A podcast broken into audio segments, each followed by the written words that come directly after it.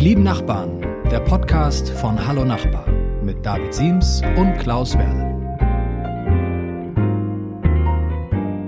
Provokation, Sex, Drogen, Musik und Partys. Liebe Zuhörerinnen und Zuhörer, entkorken Sie die Bierdosen, stellen Sie den Cremant nicht mehr kalt, sondern warm. Heute geht es bei uns um das wahre Leben. Mein Name ist David Siems und mein Kollege Klaus Werle sitzt mir gegenüber. Hallo, Klaus. Hallo, David. Hallo, ich grüße dich. Wir sprechen heute über die glorreichen Zeiten in unserem Leben, die bestimmt noch vor uns liegen, aber auch über die glorreichen Zeiten, die hinter uns liegen, nämlich in, ein, zu der Zeit, als wir in einer WG gewohnt haben, in einer Wohngemeinschaft. Und äh, wir wollen sprechen heute über die große, große Sehnsucht nach unserer Studentenzeit, nach guten Partys, ein Leben ohne berufliche Pflichten und familiäre Routinen. Sehr gut. ich merke schon, du kriegst schon ein bisschen Pipi in den Augen. Wie viel Zeit hast du eingeplant? da könnte ich drei Tage drüber reden. Äh, wir können mal schauen. Wir reden einfach so lange, bis uns irgendwie so ein weiß nicht, Coronavirus platt macht oder irgendwie Hausmeister kommt. Aber was ähm, hat das mit Nachbarschaft zu tun? Würdest du sagen, WGs sind eine verschärfte Form von Nachbarschaft? Ich glaube, dass WGs eine Nachbarschaft signifikant prägen können, weil Stell dir vor, alle Menschen würden so leben wie du. Das wäre super. Wäre das nicht, das wäre doch traurig. Jeder in seinem, in seinem Häuschen und jeder mit seiner Familie und nein, also ich glaube, eine WG ist eine sehr spezielle Form, gar nicht so eine ungewöhnliche und unbe, unbeliebte Form des Zusammenlebens, aber eine WG kann ja unglaublich viel Leben und Lebendigkeit in eine Nachbarschaft bringen. Eine WG kann auch viel Frust und Ärger in eine Nachbarschaft bringen. Wenn, ne? wenn die Musik zu laut ist wenn und die, die Party Musik bis zu drei laut geht. ist und die Ja. Party bis drei geht, genau. Wir sprachen ja auch schon mal über Partys unter Nachbarn. Wobei man aber sagen muss, ich glaube, dass das, äh, klar, sorgt für Frustration, aber die Frustration kommt natürlich nicht nur von der WG, sondern entsteht vor allen Dingen im Auge des Betrachters, wie man so schön sagt. Nicht, nicht nur die Schönheit liegt im Auge des Betrachters, auch die Frustration offenbar. Ähm, denn natürlich ist man genervt vom Lärm, weil man am nächsten Morgen früh aufstehen muss und vielleicht arbeiten muss. Aber man erinnert sich natürlich auch an die Zeiten, als man selbst noch bis drei Uhr gefeiert hat und findet das schade, dass man, dass diese Zeiten vorbei sind. Ja, bei dir vielleicht. Also ich habe mal in die Zahlen geguckt. Laut Statista gibt es bundesweit einen interessanten Trend zu beobachten. In den letzten Jahren gab es nämlich, hat die Anzahl der WGs immer zugenommen. Also von 2015 bis 2018 gab es jährlich mehr WGs und im letzten Jahr gab es zum ersten Mal wieder weniger WGs, nämlich 4,89 Millionen Deutsche haben in einer Wohngemeinschaft zusammengewohnt. Ähm, warum ist das so? Kannst du das erklären, warum die Anzahl der WGs jetzt wieder rückläufig ist? Also mich wundert ein bisschen, dass es erst jetzt so ist. Ich hatte den Eindruck, dass es schon seit einigen Jahren so ist. Ich glaube, dass ähm, das Konzept WG, wie wir es beide noch äh, gelernt und gelebt haben, ähm, ja, ist, glaube ich, nicht mehr so beliebt bei vielen. Ich glaube, viele, ähm, auch Studenten wollen lieber alleine ihre Ruhe haben, sich nicht mit anderen absprechen müssen, zügig ihr Studium durchziehen. Das Studium selbst ist ja auch verschulter geworden. Also ich kenne diese Statistik nicht genau, aber ich würde sogar unterstellen, dass wenn man nur Studenten-WGs anschaut, der Trend noch deutlicher nach unten geht und da wahrscheinlich auch noch andere WG-Formen drin sind, wie zum Beispiel äh, von älteren Menschen, über die wir ja auch gleich noch sprechen wollen. Aber ich glaube, dass dieser Wunsch, ähm, sein eigener Herr zu sein und sich möglichst wenig mit anderen abzustimmen, dass das schon äh, zunimmt.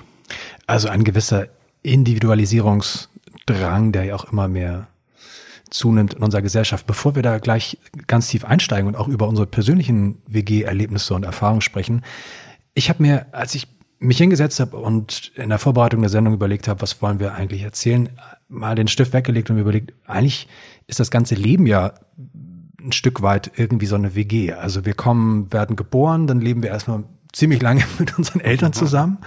Äh, je nachdem, ob man Glück oder Pech hat, sind dann auch noch vier, fünf, sechs, acht Geschwister. Dabei stell dir vor, du lebst in der Kelly Family und dann musst du erstmal mit so einem Pferdekutschwagen äh, durch, durch Südfrankreich, später lebst du auf so einem Hausboot in Köln. Also man hat eigentlich immer jemanden um sich rum. Dann ähm, zieht man von zu Hause aus. Viele ziehen dann in eine Studenten-WG zum Beispiel. Da ist man dann auch wieder unter Leuten. Dann zieht man irgendwann, wenn es richtig gut läuft, mit seinem Partner zusammen. Da ist man auch wieder zusammen. Ähm, dann, wenn es richtig gut läuft, kriegt man Kinder. Dann wird's wieder unruhig. Und ja, die Erfüllung ist vielleicht am Ende dann die Senioren-WG. Also ja, also äh, sehr interessanter Gedanke. Ich glaube, dass es äh, trotzdem vielleicht einen Unterschied gibt. Bei Familie, äh, Kinder und so weiter, da gibt es ja eine klare Hierarchie, sage ich mal. Die kann mal in, die kann mal in Frage gestellt werden, aber eigentlich ist ja klar, wer in der Familie der Chef ist.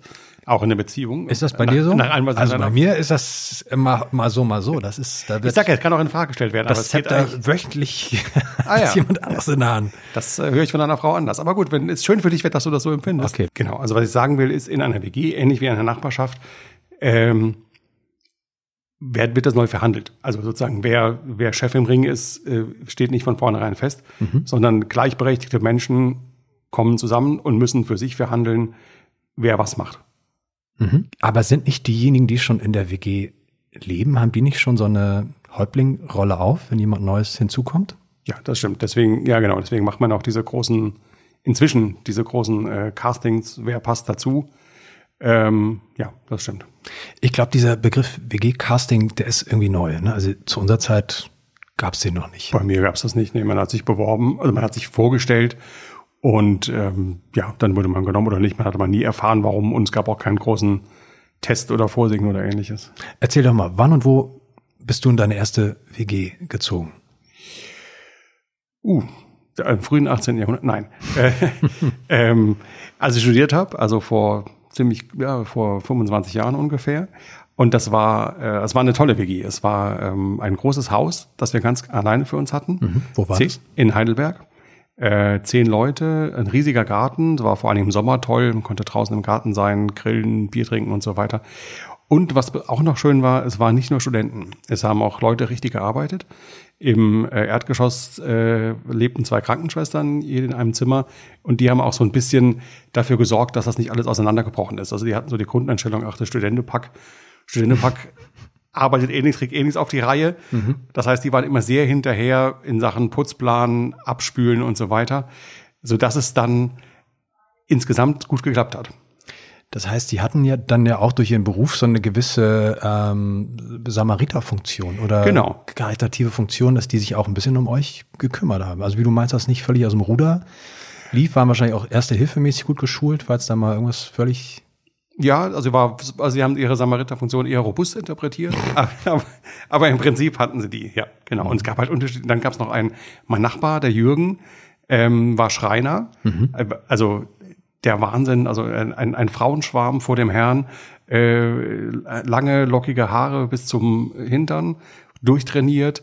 Ähm, ja, und immer wenn ich, wenn irgendwelche äh, Frauen in der WG zu Besuch waren, waren immer alle ganz hin und weg von Jürgen.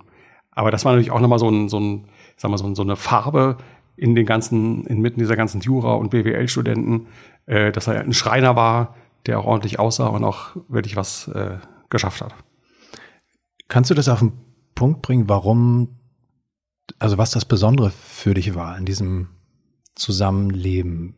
Ja. Habt, man könnte ja vermuten, ihr habt dort alle gewohnt in der 10er WG und jeder hat so nebeneinander hergelebt, aber es hört sich nicht so an, als ob das so gewesen wäre, sondern dass es da irgendwie auch wahrscheinlich ein Wohnzimmer gab, eine Küche, wo man sich getroffen hat.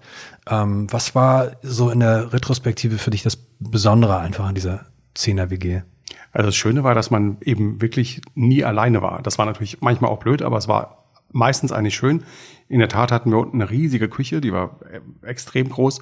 Und wenn man nach Hause kam von der Uni oder auch wenn man nachts um zwei nach Hause kam, war meistens noch jemand in der Küche. Und dann konnte man hoch in sein Zimmer gehen oder konnte sich noch kurz dazusetzen auf ein letztes Bier oder auf einen Tee. Und das war schon toll. Also so ein bisschen wie, äh, wie in einem Hotel so, ne? Also Udo Lindenberg lebt ja in, immer noch im Hotel Atlantik Ja. in Hamburg Ja. und sagt ja auch, für ihn ist das so toll, man, er kommt da unten rein, egal ob er jetzt gerade von der Tour kommt oder ob er irgendwo von, von der Reeperbahn kommt und da ist einfach immer eine gewisse, gewisses Leben einfach so da Ja. und Leute, mit denen er sich unterhalten kann und Ich glaube schon, dass das das Wichtigste ist. Ähm, ja, wie, war das bei dir? In welcher WG hast du Moment, ich, äh, du so schnell kommst du aus der Nummer nicht raus. Hast du noch Kontakt zu den Leuten? Nee, Von leider, damals? nee, leider gar nicht mehr. Das ist auch dann, ich bin dann äh, nach vier Semestern ins Ausland gegangen äh, für ein Jahr und nach dem Jahr war dann leider gar nichts mehr. Wie habt ihr euch damals organisiert? Also es gab ja noch keine, gab es noch so klassische Putzpläne? Wie viele, meine, bei zehn Leuten hattet ihr ein Bad, hattet ihr ein Klo? Wahrscheinlich, hoffentlich nicht. Sondern irgendwie ein bisschen, bisschen mehrere Klos, sonst wäre die Schlange morgens mal Das stimmt. Nee, Also, wie habt ihr euch organisiert in so einer Riesen-WG? Es war in der Tat pro Stockwerk. Es gab drei Stockwerke. Jedes Stockwerk war sozusagen eine Unter-WG äh, mit Putzplan und, ähm, und so weiter. Und dann für die Küche unten hatten wir zwei riesige Kühlschränke und da war es, wenn ich mich richtig entsinne, so, dass so bestimmte Sachen wie Milch, Brot, äh, das hat auch so rotiert, dass davon halt immer was da ist. Und ansonsten hatte jeder seinen eigenen Kram. Okay, also es gab nicht, es hat nicht jeder irgendwie seinen Namen auf seine Milchtüte geschrieben, sondern es Nee, wurden gewisse Dinge wurden geteilt. Ja. Und aber gewisse Dinge wurden dann auch quasi, war klar, das ist jetzt hier das Knuspermüsli vom Klaus. Genau, genau, Die fünf Minuten Terrine. genau. Ja, ja. Okay. Und habt ihr auch mal gemeinsam gekocht, gefeiert, äh, gemeinsam also Oh, auch oft. Das würde dich überraschen. Ich war bei einer Feier auch mal DJ. Für eine halbe Stunde. Ja. Und dann kam Ingo, äh, ein Kollege, äh, also ein WG-Mitbewohner zu mir und sagte, du Klaus, das hast du super gemacht. Äh, aber jetzt würden die Leute gerne tanzen. Also lass mal jemand an. Lass mal jemand anderen ran. Ich glaube, irgendwie kommt mir das bekannt vor, die. Irgendwie gerade so ein Déjà, Déjà, Déjà Ja, ne? Erlebnis. Vielleicht ist die häufiger passieren. Bei, je, bei jeder Hausparty. Aber könntest du, also vermisst du dieses Leben von damals? Dieses, ähm, man kommt rein, du hast, ich meine, wenn du jetzt nach Hause kommst, du hast ja auch immer Rambazamba in der Bude, du hast irgendwie zwei Kinder zu Hause, hast eine Frau zu Hause, gibt's irgendwie, dir wird ja wahrscheinlich auch nicht langweilig. Nee. Ich glaube, was man vermisst, ähm, also ich, ja, ich vermisse es manchmal schon. Und ich glaube, der Unterschied zu einer Familie ist der, dass die WG trotz allem, also obwohl man so nah zusammen ist, es gibt trotzdem noch einen sozialen Filter. Also wenn ich heute nach Hause komme, kann es auch mal sein, dass alle schlecht gelaunt sind. Meine Frau ist gestresst, ein Kind quengelt, ein anderes Kind heult. Ich würde mal am liebsten wieder die Tür zu machen und wieder gehen. Geht aber nicht.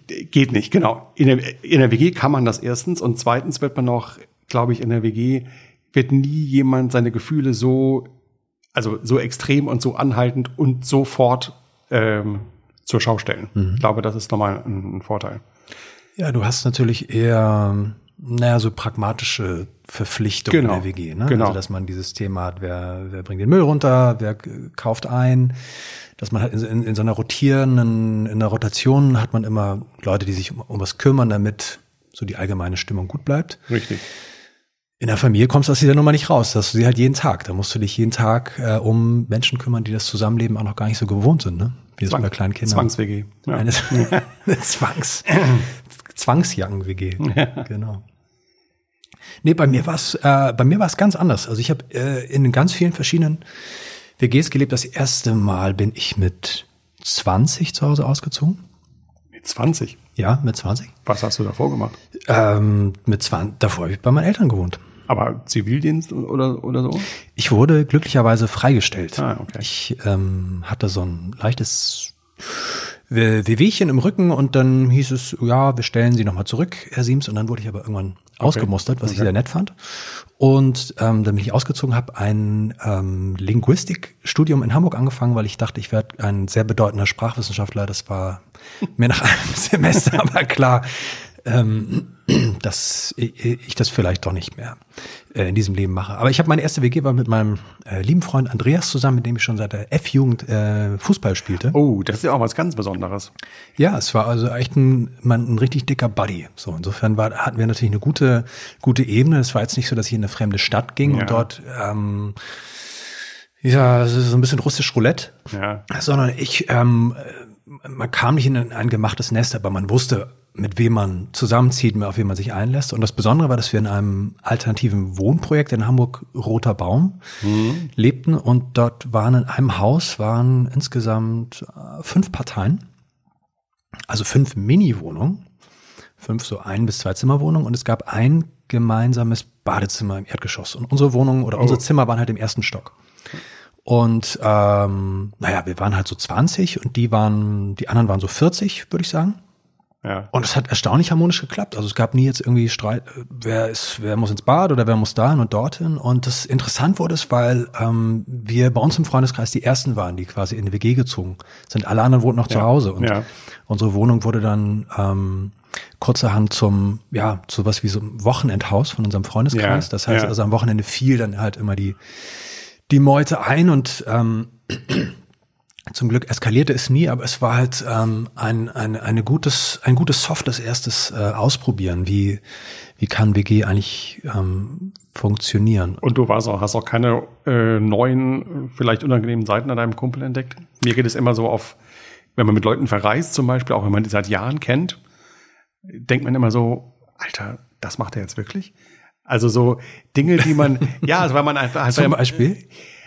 Ach, das würde jetzt, glaube ich, äh, das Thema der Sendung sprengen, aber dass man halt Dinge, die man nicht merkt, auch wenn man mit Leuten schon hundertmal abends im Kino war oder ein Bier trinken war oder auch am Wochenende was gemacht hat, aber irgendwo anders hinfahren, dieses ganze Organisieren, mhm. äh, übernachten, ist man, also bin ich zumindest oft überrascht. Und wenn du diesen Kumpel so lange kanntest und dann wohnt ihr auf einmal zusammen, das ist ja auch nochmal eine neue Qualität. Das ist eine ganz neue Qualität, weil sich dann Freundschaft auch ein Stück weit verändert. Man hat einfach mehr, genau. man hat einfach mehr ähm, Begegnungs- und Berührungspunkte. Mhm. Und man, die Freundschaft verändert sich insofern, weil man natürlich diesen Alltag mit in die Freundschaft reinzieht. Es ist, es ist so ein bisschen so ein, so ein Vorgeschmack auf, ähm, auf die Ehe vielleicht mhm. sogar. So, so, mhm. so eine Probefahrt für die Ehe, weil man mit jemandem, den man sehr, sehr gern mag, den man auch so in sein Herz geschlossen ja. hat, und mit dem muss man auf einmal so auseinanderklabüstern, äh, die Telekom-Rechnung ist da. Und in den 90ern war das ja noch unglaublich nervig. Immer dieses Auseinanderklabüstern von, man hatte noch keine Flatrate fürs Internet, man hatte, wir hatten noch gar keine Handys. Ich wollte gerade sagen, ich glaube, das müssen wir mal erklären für unsere äh, jungen Hörerinnen ja, und Hörer. Die ganzen warum jungen Influencer da draußen. Ja, warum überhaupt auseinanderrechnen? Jeder hat doch ein Smartphone, verstehe ich jetzt, verstehe ich jetzt irgendwie gar nicht. Früher war das, wir hatten noch nicht mal ein Fax. Also in meiner ersten WG in, in, meiner ersten WG in Berlin hatten wir einen Fax und ich dachte, cool. ich hätte den Heiligen Gral ja. gefunden, habe dann mit meinem kleinen Bruder, der hat mir immer so Bilder gemalt, die hat er mir dann gefaxt. Das, das war, war nämlich das, wo wir Faxe benutzt. Ich hatte auch irgendwann einen Fax, war auch stolz wie Bolle. Letzten Endes hat man es aber gar nicht gebraucht, was auch daran lag, dass viele andere kein Fax hatten. Das ist vielleicht auch der Grund, warum das Medium Fax irgendwie ausgestorben ist. Also beziehungsweise neulich hat mir mal ein Engländer erzählt, Deutschland sei das letzte Land, wo noch gefaxt wird. Ach.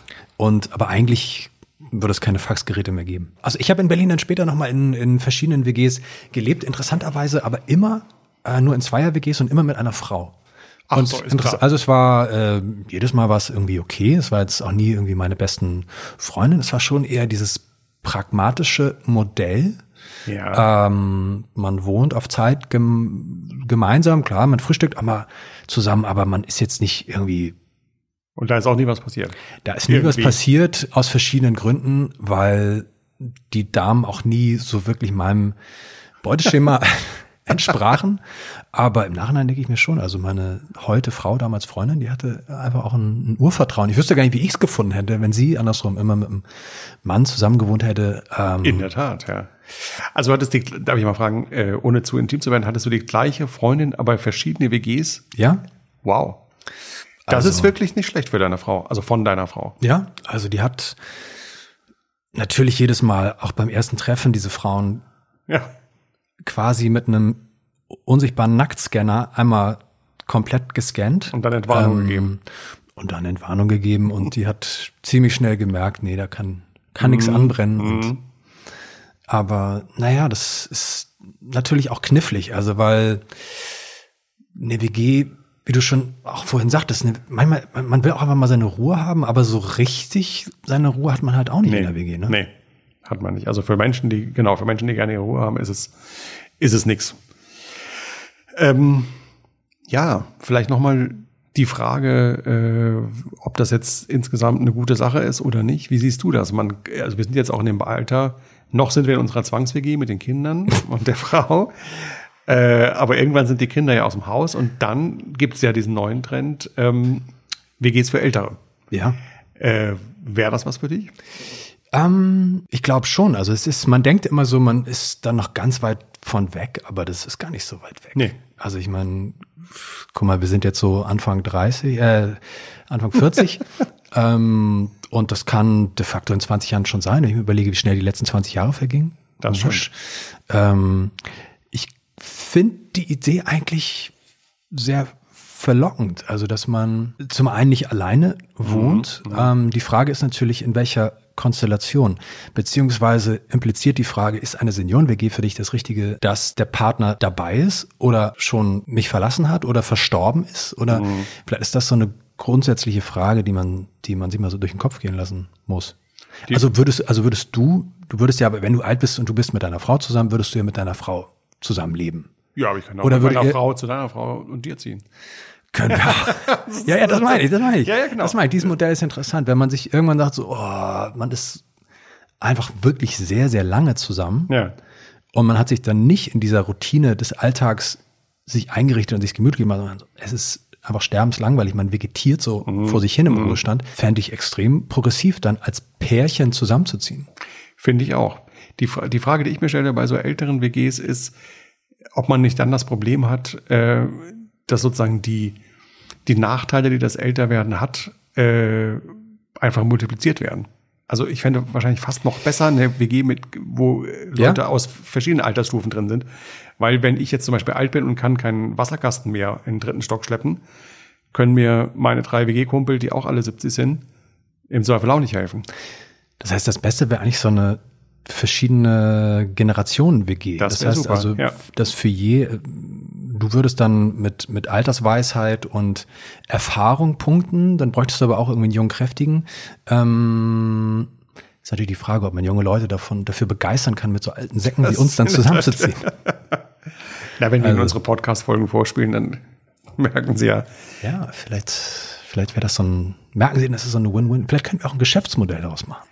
Dass Ja. man so, so, WGs So vermittelt, Vermittlung, ähm, wo sich die Lebensqualität einfach so signifikant steigert, indem man so pragmatische WGs organisiert, castet, wo jeder einfach, was beiträgt. was jeder was beiträgt Ja. und ähm, also zum Beispiel eine, eine sehr berühmte WG, die es in den 70ern gab, war ja zum Beispiel die Künstlervilla in Hamburg. Kennst du die eigentlich? Habe ich von gehört, ja. Du meinst mit ähm, Also nicht uns. Lindenberg. Ja. Lindenberg, Walkes und äh, wer noch? Genau. Ähm, Udo Lindenberg, Otto Walkes, Marius Müller-Westernhagen. Ach ja, Westernhagen, ja, genau. Es gibt einen allgemeinen Irrglauben, dass man immer denkt, die drei hätten zusammen gewohnt. Die haben auch zusammen gewohnt, aber äh, da waren noch elf weitere auch dazu. Elf. Also die waren insgesamt zu 14. Okay. Ähm, jetzt denkt man, die haben irgendwie in so einer völlig zerrotterten, zerlotterten Bude äh, vielleicht auf St. Pauli gelebt. Äh, die Realität war aber ein bisschen anders. Also die haben in einer Künstlervilla gelebt. Die feinen- die feinen Herren. Die feinen Herren am Rondelteich in Hamburg. Rondelteich? Ja, ja, also richtig erste Adresse. Ja. Hat witzigerweise auch der Ex-HSV-Profi Louis Holtby gewohnt. Ah, nicht in der WG, Künstler-WG, aber quasi nebenan Ja. in einem Haus und die haben dort ähm, gewohnt mit ganz vielen, ja, ganz vielen Leuten der sogenannten Hamburger Szene, die dann kurz darauf extrem berühmt, extrem reich, extrem kreativ wurden. Nicht schlecht. Es gibt zum Beispiel ein Zitat von Lonzo Westphal, der hat da auch gewohnt, der sagt, wer hier nicht war und Pinot getrunken hat, der gehörte einfach nicht zur Hamburger Szene. Und wer nicht in der Rondel-Villa verkehrt hat, noch weniger. Respekt. So, jetzt habe ich zwei Fragen an dich. Ja. Wer ist Lonzo Westphal? Keine Ahnung. Ich hatte befürchtet, dass du das fragst. Und was ist Pinot? Es ist Das nicht, weiß ich. Es ist nicht Pinot Grigio. Also nicht der italienische Rotwein. Oh, kann, verrätst du mir, wie man das schreibt? Du hast es ja nur vorgelesen. Äh, Pinot, mit der französischen Aussprache, Pinot, Also Pinault. äh, jein. Also Pineau. P-I-A-U. Also, ich würde trotzdem sagen, irgendein Alkohol. Richtig? Äh, irgendein Schnaps. Also, Pinot de Charente, auch Pinot Charentais oder einfach nur Pinot, ist ein alkoholisches Getränk, das aus einer Mischung von unfermentiertem Traubenmost und Eau de Vie de Cognac hergestellt und meist als Aperitif genossen wird. Sage ich ja, Schnaps. Also ich habe davon noch nie gehört. Ich auch nicht. Bis vor Ganz offensichtlich sind wir beide nicht Teil der Hamburger Szene. Äh, genau. Gewesen. Zweite Frage. Lonzo Westphal. Wer war Lonzo Du Westphal? musst mich aufklären. Lonzo Westphal, auch bekannt als der Teufelsgeiger von Eppendorf. Klingt wie so eine Drei-Fragezeichen-Folge. Ja. Drei Fragezeichen und der Teufelsgeiger von Eppendorf. Das war äh, ein unglaublich kreativer Typ. Ich hab, kannte den auch nicht. Der hat in Bands wie Rentnerband oder Leinemann gespielt. Okay. Guck mal, da sind wir wieder zu jung für, ne? Das ist, ja, da sind wir wieder zu jung Das ist in der Tat. interessant, Ja. Auch mal schön, dass man irgendwann mal merkt, dass man ist noch zu jung für irgendwas. also die Senioren-WG. Also wir müssen mal nochmal klären. Also was sind eigentlich die Vorteile von der WG? Ich glaube, da sind wir uns einig. Ja, dass man nicht allein ist. dass man äh, jemanden zum Reden hat, wie man so schön sagt, dass einfach mehr los ist in der Bude. Man kann sich Kosten teilen. Ja, ja gut. Meistens, wenn man sowieso. von zu Hause Ja, genau, auszieht, ja. man ist Student oder irgendwie Ja. Auszubildender, man hat nicht viel Geld. Man teilt Kosten, das ist ganz angenehm. Aber Ja, man teilt natürlich auch Fähigkeiten. Also da kommt man jetzt wieder auf die Idee mit den mit der WG mit verschiedenen äh, Altersstufen. Man teilt Fähigkeiten. Also um nochmal auf äh, Jürgen zurückzukommen für unsere weiblichen Hörer. Äh, immer wenn was im Haus kaputt war, natürlich Möbel vor allen Dingen, aber auch andere Sachen, er war einfach wahnsinnig geschickt. Was jetzt weder die Krankenschwestern noch die Studenten von sich behaupten konnten. Umgekehrt hatte Jürgen mal ein kleineres, äh, sage ich mal, rechtliches Problem, konnte ihm der Jurastudent helfen. Du hast schon gesagt, wenn jemand verletzt war, waren die Krankenschwestern da und so. Also das ist vielleicht ein Extremfall, aber äh, gegenseitiges Helfen ist natürlich auch ein ganz wichtiger Punkt. wäre es nicht lustig, wenn Jürgen uns jetzt Das wäre wahnsinnig würde? komisch. Ja. Was würdest du dir wünschen, was Jürgen dann macht? Soll er sich melden, ja oder nein? Auf jeden Fall. Jürgen, ruf an. Jürgen? Unbedingt. Jürgen, melde dich bitte unter die lieben und dein lieber Klaus sitzt mir gegenüber und er vermisst dich. Dich und deinen Nackenlocken und dein sexy Body. Sorry, wenn ich dir jetzt. Nee, alles gut. Ne? Jürgen, Ja. Genau, und Nachteile. Also was sind die Nachteile von der WG? Also man muss irgendwie äh, diese, wir mussten früher die äh, Kosten teilen, das haben wir gerade erklärt. Äh, dann gibt's natürlich das Thema Hausputz, dafür gibt's komischerweise immer noch keine App.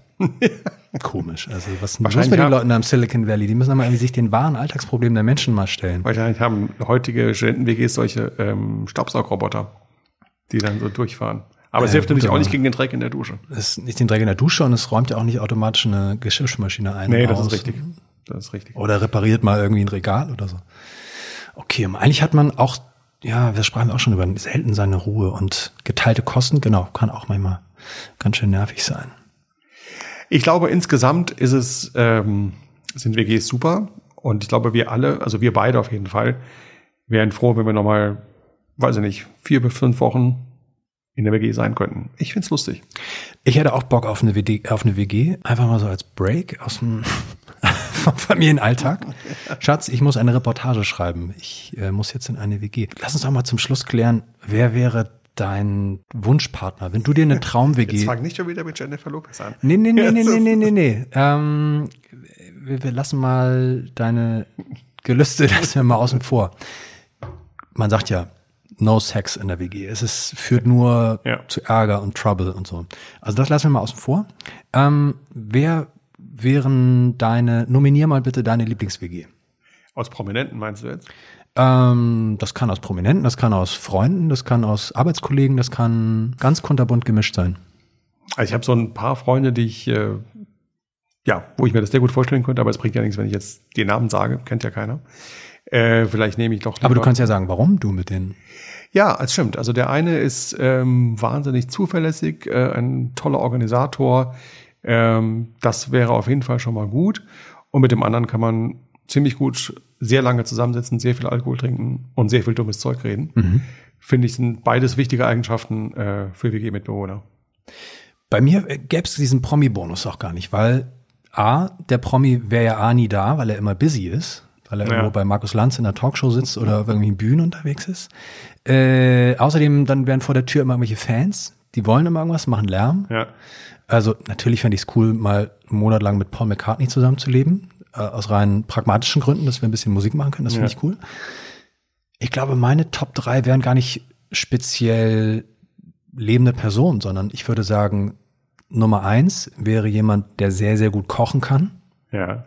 Muss jetzt gar nicht irgendwie ein Jamie Oliver, ein Tim Melzer oder so sein, aber jemand, der unglaublich was drauf hat, von dem ich was lernen könnte. Dann jemand, der handwerklich unglaublich geschickt ist, Genau. Von dem ich auch was lernen könnte. Und das dritte wäre jemand, der hm, vielleicht so ein alter Hochschulprofessor, der, von dem man auch noch mal was lernen kann. Also ich bin, Linguistik zum Beispiel. ja, zum Beispiel mein alter Linguistikprofessor, Herr Settekorn. Herr Settekorn, wenn Sie das hier hören. Ich, ich wäre offen. Ich wäre offen für, für so einen Monat kreativ. Ja, das wäre doch toll, wenn sich Herr Settekorn jetzt meldet, dann habt ihr ja quasi schon eine altersgemischte WG. Dann haben wir eine altersgemischte WG. Wir könnten noch mal über bilabiale Laute und Frikative und den Diphthongverben und so weiter reden und über verschiedene Aussprachen. Also ich bin jetzt offen und ich ähm, würde mich freuen. Also für alle, die offen sind für eine kreative WG und Vorschläge haben, was man noch für eine kreative WG machen kann, bitte schreibt uns an die lieben Nachbarn at ewe.de. Ja, schreibt und macht uns Vorschläge, mit wem ihr in der WG wollt. Okay. Danke fürs Zuhören. Lieber Klaus, bis zum nächsten Mal. Lieber David. Bis dann. Bis dann. Ciao.